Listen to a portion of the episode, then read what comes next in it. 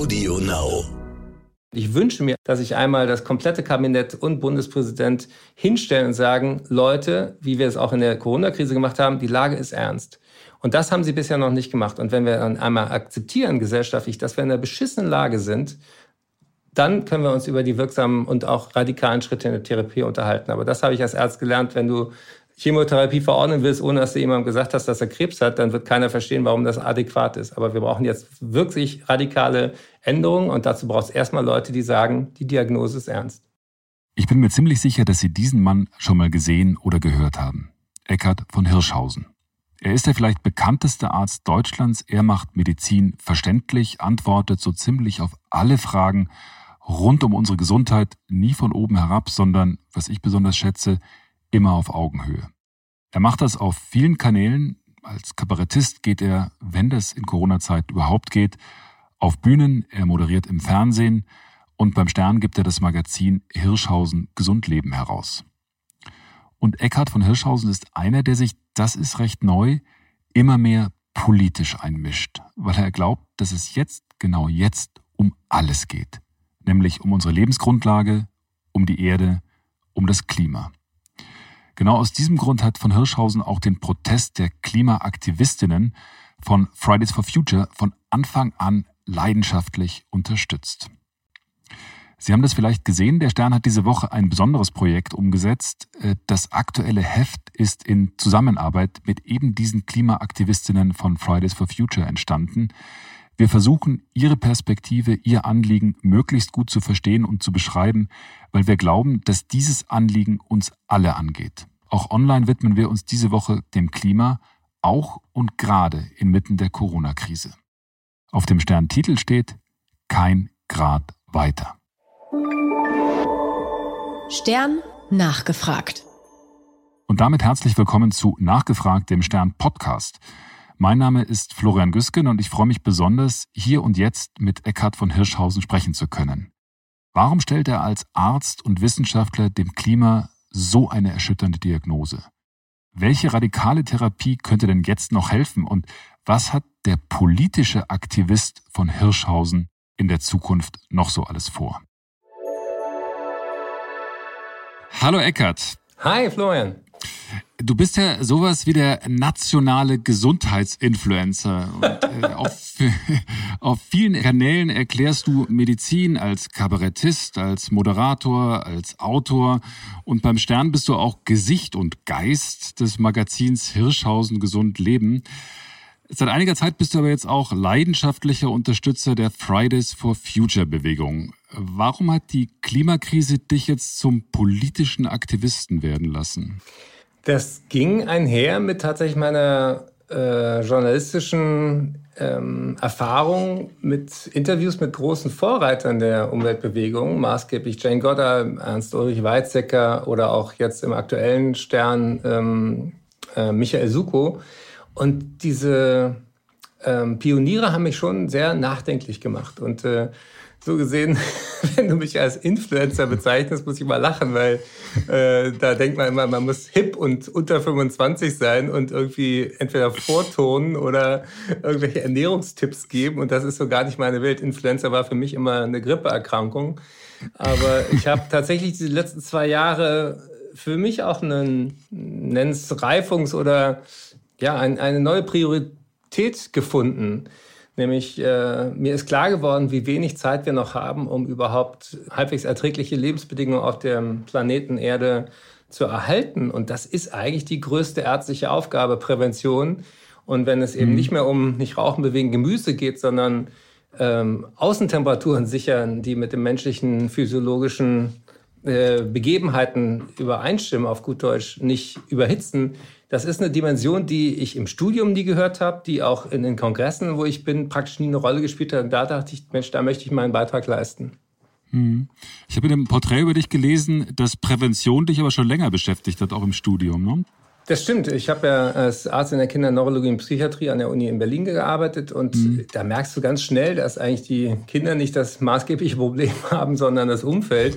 und äh, Beispiel ähm, FASD, also fetales Alkoholsyndrom. Das sind 25.000 Kinder ungefähr, die jedes Jahr mit einem massiven Hirnschaden geboren werden. Und das ist komplett im Prinzip verhinderbar. Deswegen mhm. hat mich das immer gewurmt, dass du einerseits therapeutisch dann nicht wahnsinnig viel helfen kannst. Äh, man gibt sein Bestes, aber du weißt, da gibt es ein Limit, was sozusagen die Biologie vorher äh, gesetzt hat. Und dich wurmt es, dass du denkst, Mensch, hätte man da nicht zwei, drei Stufen vorher intervenieren können. Und so kam ich dann eben nach dem Medizinstudium und der Arzt- und Praktikumzeit A, zum Wissenschaftsjournalismus, ähm, habe das auch richtig studiert und auch für den Stern mhm. damals schon die ersten Artikel geschrieben und eben auch auf diese Frage, wie vermittelt man die Themen so, dass die Menschen kapieren, dass es sie persönlich angeht. Mhm.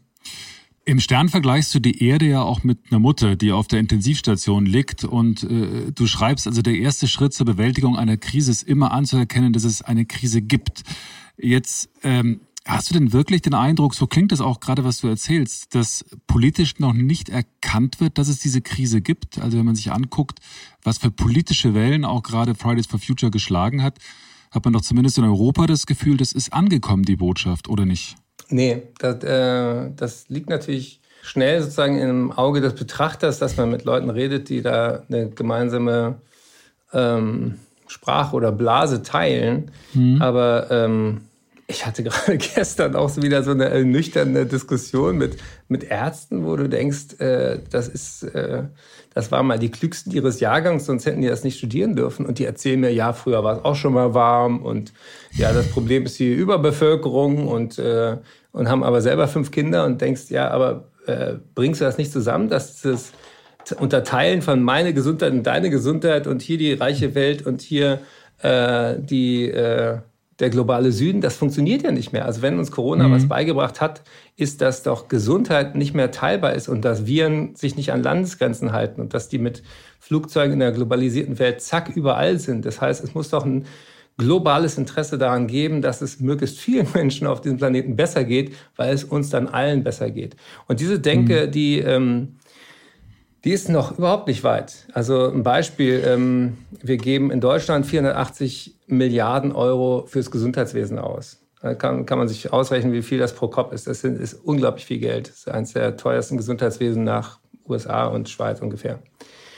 Aber ähm, für globale Gesundheit runtergebrochen auf Menschen auf der ganzen Welt geben wir pro Bundesbürger 17 Cent aus. Ja, das heißt, das ist so ein krasses äh, Missverhältnis zwischen dem, was wir zum Beispiel für Impfprogramme weltweit äh, aufbringen oder für ähm, basale Gesundheitsstrukturen andernorts und wo wir bei uns das Geld rausballern. Und in Corona-Zeiten hieß es plötzlich, ja, wir müssen alle Beatmungsgeräte kaufen, die es irgendwie gibt. Und dann werden wir äh, durch die Krise durchkommen. Und dann kapierte man erst, äh, nee, nicht die Beatmungsgeräte sind das Problem, sondern Menschen, die Beatmungsgeräte bedienen können. Wir hatten nicht genug äh, Pflegefachkräfte, haben wir immer noch nicht. Und vor allen Dingen wurde klar, Prävention ist eigentlich das viel wirksamere.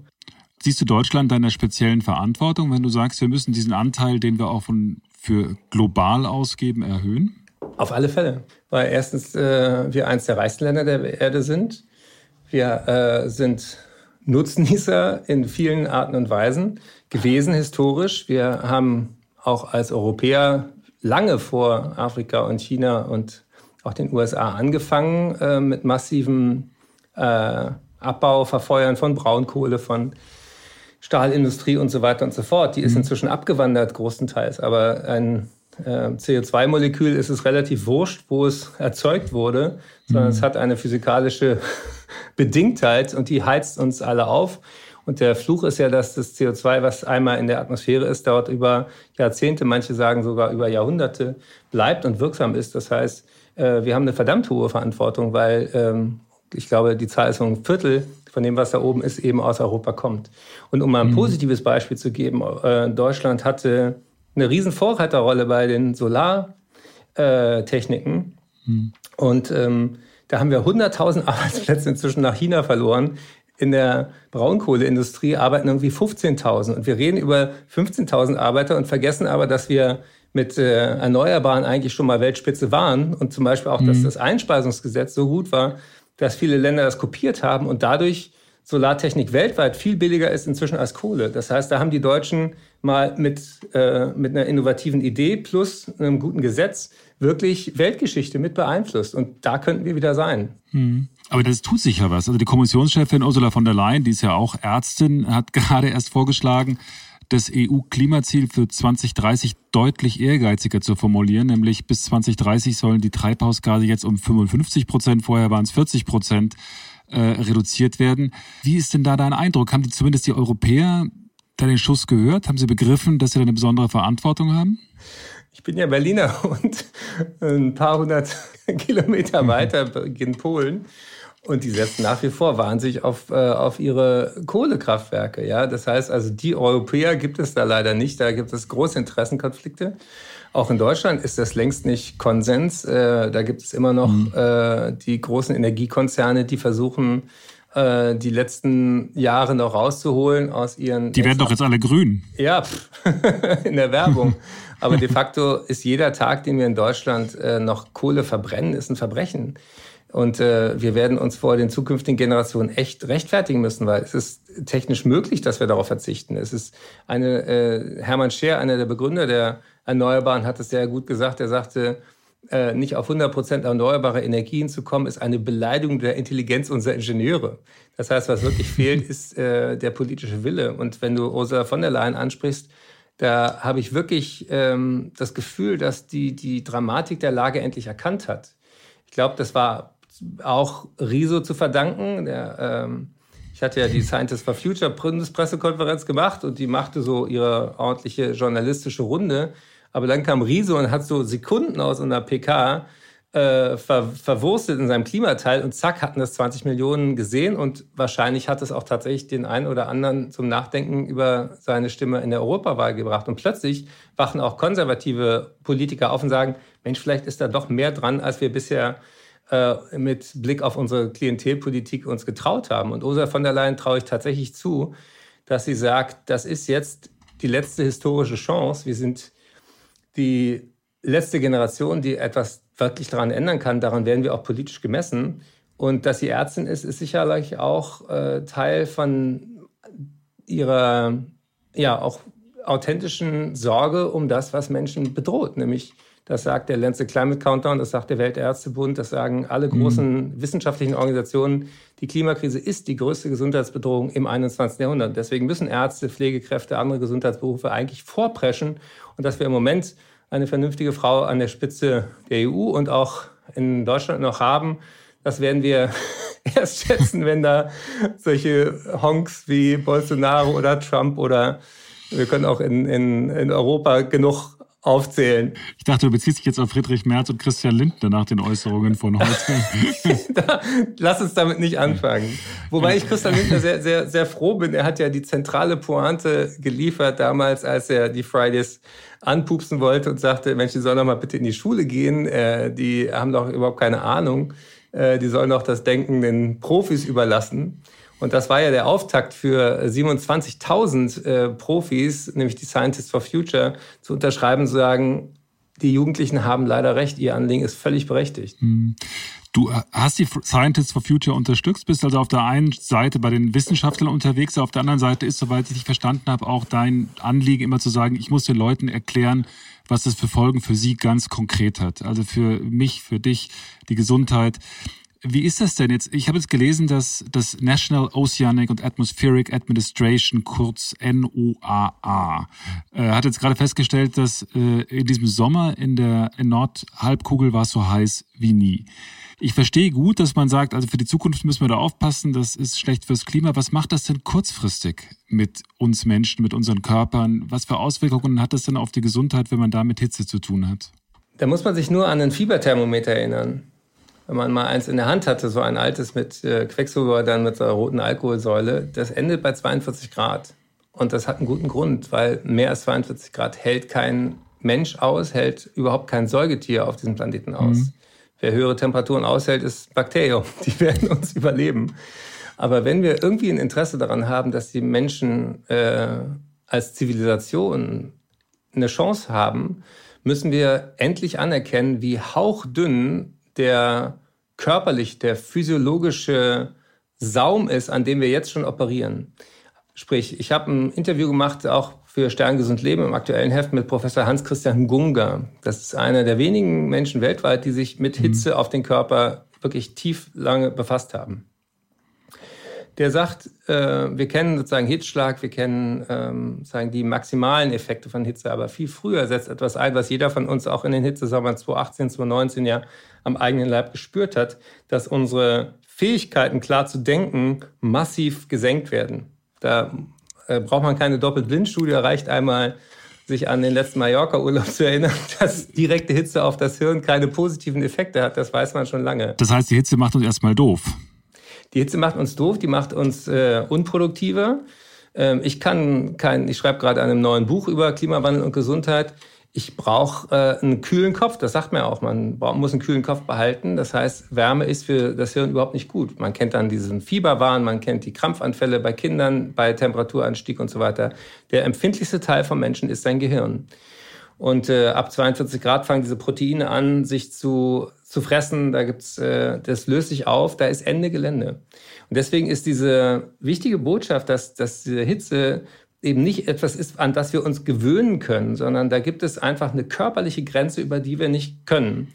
Natürlich kann man sich irgendwie Klimaanlagen kaufen, aber das ist ja nicht die Lösung, weil Klimaanlagen ja in einem Ort was kühler machen, aber der Rest der Welt wird ja wärmer dadurch, weil die ja unglaublich viel Energie verschlingen und mhm. irgendwo muss die Abwärme bleiben. Das heißt, das war für mich ein großes Aha zu kapieren.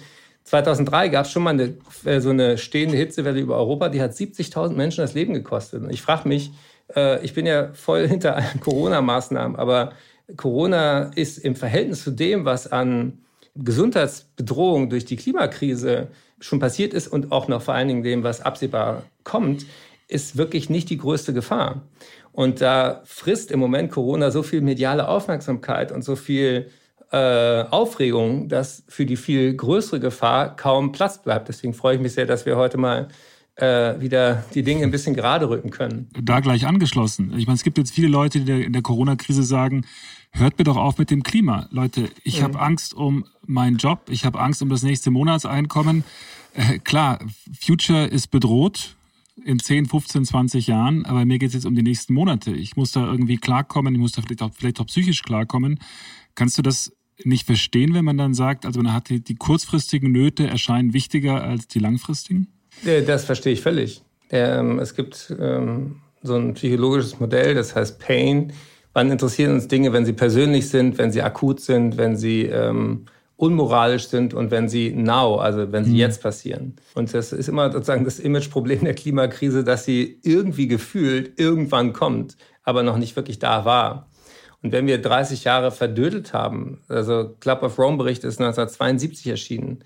Äh, der Professor Hansen hat äh, als NASA-Wissenschaftler vom amerikanischen Kongress auch in den 70er Jahren schon genau mhm. die Sachen beschrieben. Heumer von Dittwood hat äh, im Wissenschaftsfernsehen das gesagt.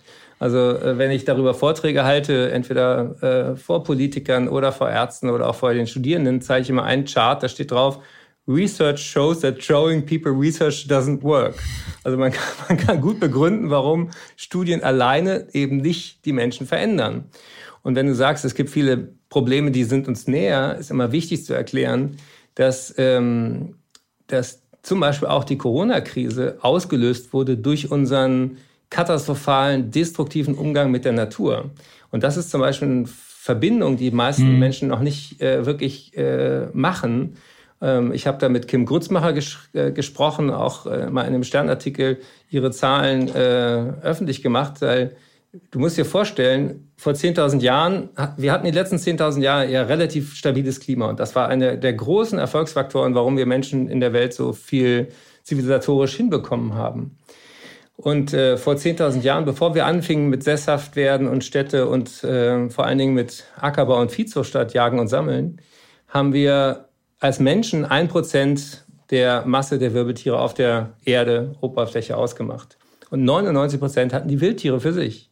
Wir haben dieses Verhältnis innerhalb dieser planetar sehr kurzen Zeit komplett auf den Kopf gestellt. Heute machen Menschen ein Drittel aus, ein Prozent lassen wir auch den Wildtieren und zwei Drittel sind Nutztiere von Menschen. Also ein ganz paar Arten von Nutztieren, sei es Rinder, sei es Schafe, sei es Hühner, kacken diesen Planeten voll, werden gefüttert mit Zeug, was Menschen essen könnten und, und, und.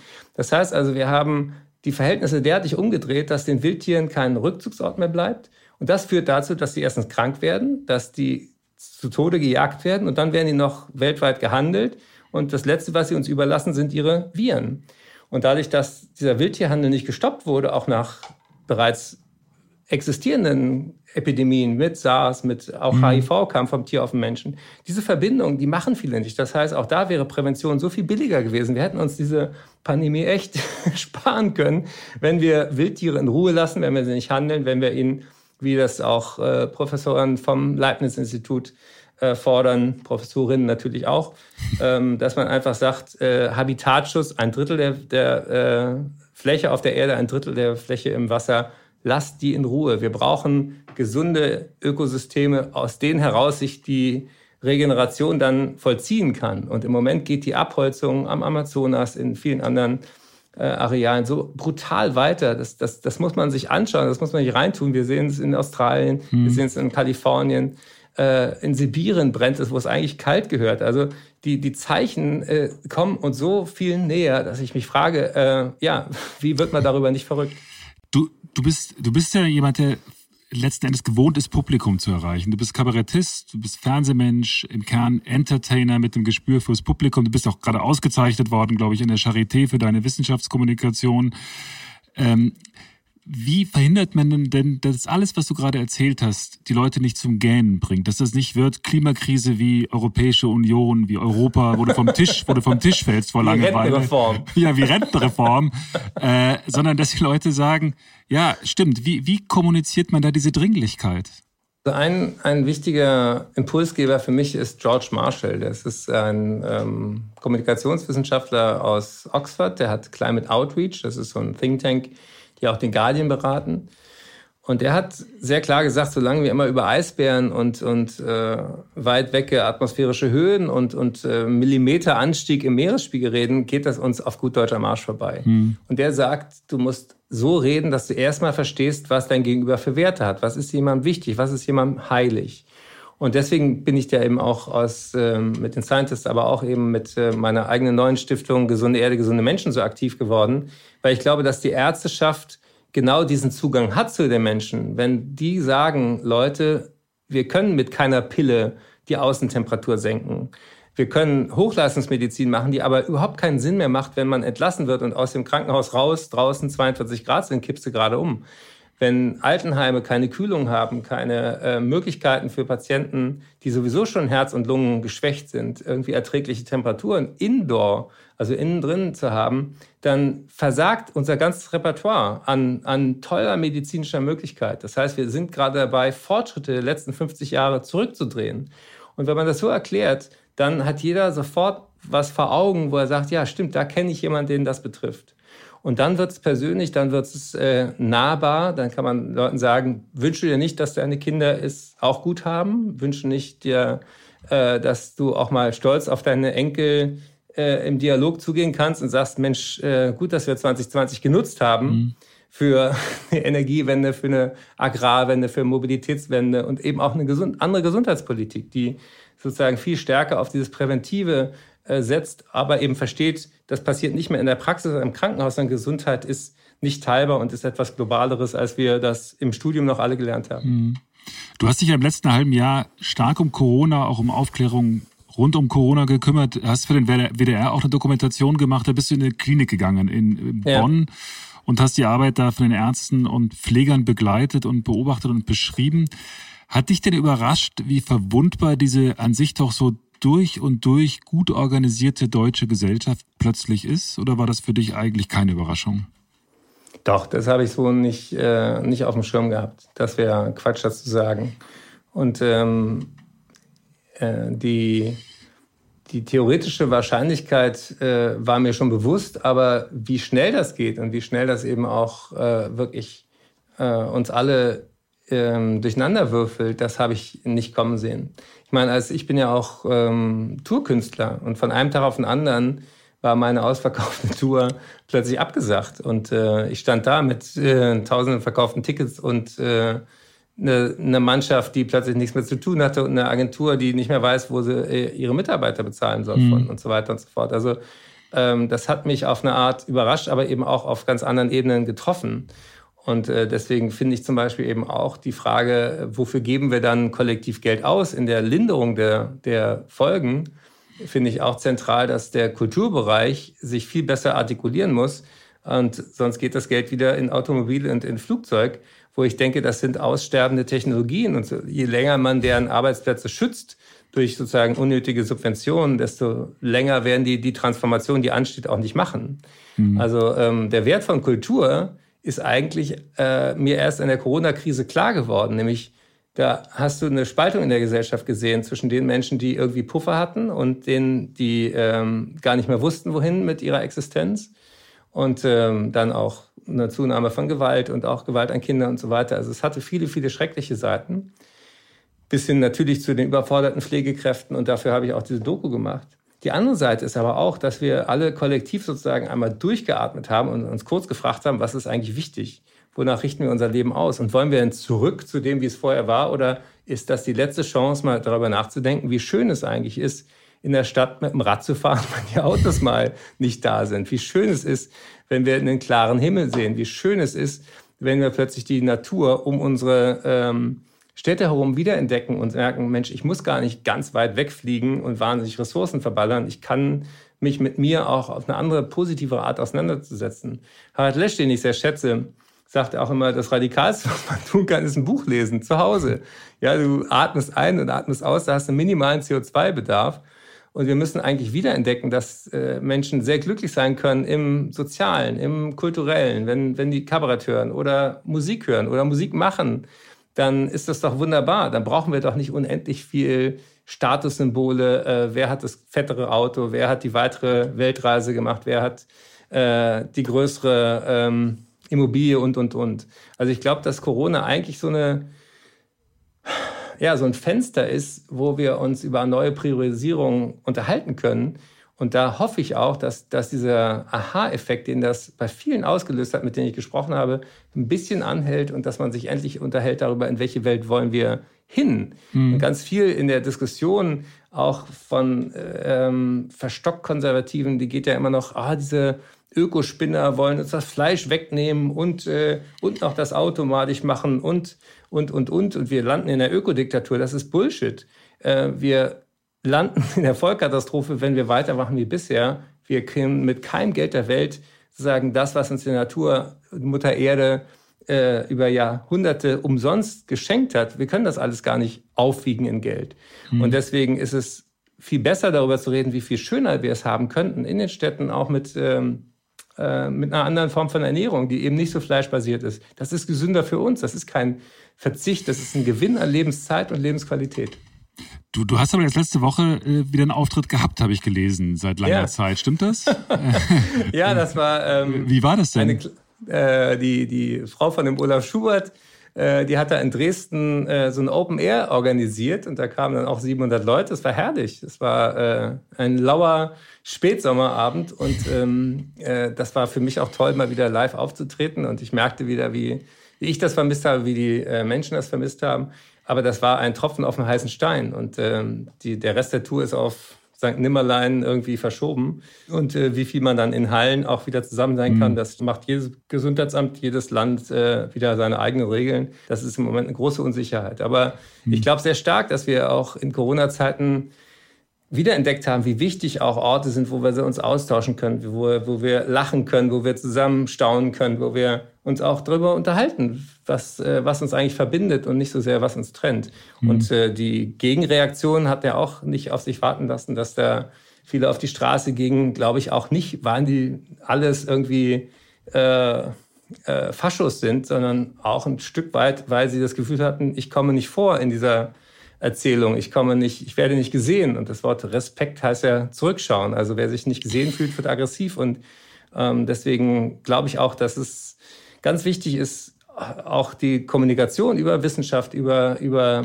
die bedrohliche Situation auch so zu gestalten, dass man die lebensnah macht, mit Gesundheit argumentiert, statt mhm. mit irgendwie kosmischen Zusammenhängen und eben auch jedem sagt, du bist Teil der Lösung, wenn du weniger fliegst, weniger Fleisch isst, äh, weniger durch die Gegend knatterst, aber vor allen Dingen, wenn du guckst, äh, wo dein politischer Hebel auch ist. Denn äh, alleine kann man das nicht, nicht alleine ähm, regeln, sondern wir brauchen eine andere Politik.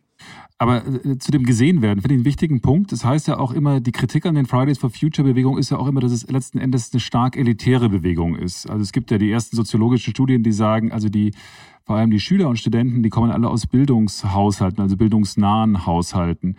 Siehst du da eine Gefahr, dass da Leute zurückbleiben, Leute, die vielleicht nicht so bildungsnah sind? Es gibt ein, ein tolles Plakat von den Fridays, das heißt, Why get an education if nobody listens to the educated? Also was bringt die Bildung, wenn nachher keiner auf die Gebildeten hört? Natürlich sind das ähm, äh, Menschen, die tendenziell sich das leisten können, äh, auf die Straße zu gehen. Aber das ist ja ähm, auch ein Teil ihrer Verantwortung. Also wenn, äh, wenn man sich überlegt, wo sind denn die Eliten der Eltern und Großeltern, was war denen denn wichtig? Dann finde ich erst recht wichtig, die Fridays zu unterstützen. Und die haben ausgelöst, dass es die Scientists for Future gibt, dass es gesunde Erde, gesunde Menschen und Health for Future gibt äh, und die Allianz Klimawandel und Gesundheit, dass es Entrepreneurs for Future gibt und, und, und. Also ohne diesen Impuls hätte es ganz, ganz viel Bewegung nicht gegeben.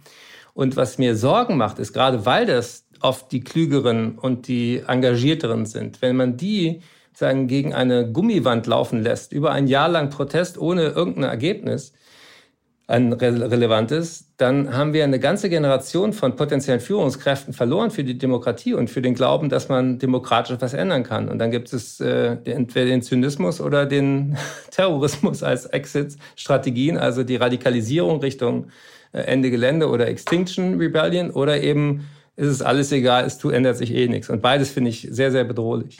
Wir haben ja nächstes Jahr eine Führungskräftewahl in Deutschland, die Bundestagswahl. Ähm, wie ist das denn eigentlich, wenn man dich so hört, mit klaren politischen Äußerungen, einer klaren politischen Haltung und mit dem Petitum zu sagen, äh, wir müssen zeigen und umsetzen, was wir da vorhaben, müsstest du doch eigentlich dich für ein Mandat im Bundestag bewerben, oder nicht? ähm, ich glaube tatsächlich, dass ich in meiner jetzigen Arbeit äh, über Stiftung Gesunde Erde, gesunde Menschen mehr erreichen kann. Warum? Weil ich im Moment mit allen Parteien reden kann. Minister mhm. Müller, eigentlich erzkonservativ, CSU-Minister, äh, ähm, hat mich zum Botschafter für die Sustainable Development Goals gemacht, also für die Frage, wie wir 2030 die UN-Ziele erreichen. Mit dem habe ich die Initiative End the Trade, also Stopp den Wildtierhandel, unterstützt. Die Umweltministerin Svenja Schulze, SPD, und äh, ihr Staatssekretär Jochen Flassbart haben mich zum, äh, für das Thema Artenschutz sozusagen angeheuert. Und äh, dort kriege ich eben aus erster Hand auch Infos und die Möglichkeit, mit äh, politischen Akteuren auch ähm, auf Augenhöhe zu sprechen mhm. und zu hören, wo sind denn die echten Probleme. Ähm, ich spreche natürlich auch mit den Grünen und ähm, gucke auch da, wie ich äh, sozusagen Menschen miteinander verbinde, die sozusagen ohne externe Hofnarren wie mich gar nicht voneinander wüssten. Also was ich äh, eben merke, ist, dass die Gegenkräfte der Lobbyisten von äh, Initiative Soziale Marktwirtschaft, von Kohlelobby, von, von Energieunternehmen, die sind so extrem gut organisiert. Ich habe hier in, ähm, in Bonn, habe ich auch mit dem Christoph Balz gesprochen von Germanwatch. Der sagt immer, auf jeden Engagierten in der Zivilgesellschaft hast du 100 bestbezahlte Lobbyisten und das Einzige, was uns bleibt, sind gute Argumente. Das heißt also, man muss sich klar machen, wie viel massive Interessen es gibt, dass sich nichts ändert und man muss es auch deutlich machen, wer die Bremser sind und die gibt es in allen Parteien. Das ist nicht mehr so einfach zu sagen, das sind die Guten, das sind die Schlechten. Es gibt sehr mhm. fortschrittliche Leute in der CDU, zum Beispiel Klaus Töpfer oder Ursula Hein-Esser, Umweltministerin in NRW. Aber das sind oft relativ allein gelassene Pioniere und dann gibt's auch in der SPD welche, die wollen irgendwie jeden Arbeitsplatz schützen, egal ob der Sinn macht oder nicht. Und auch bei den Grünen gibt's natürlich unterschiedliche Couleur und Radikalität. Aber ähm, deswegen glaube ich tatsächlich, dass äh, das, was es braucht, zum Beispiel, dass sich viel mehr Stiftungen, dass sich Philanthropen, dass sich die Menschen auch in den Unternehmen engagieren.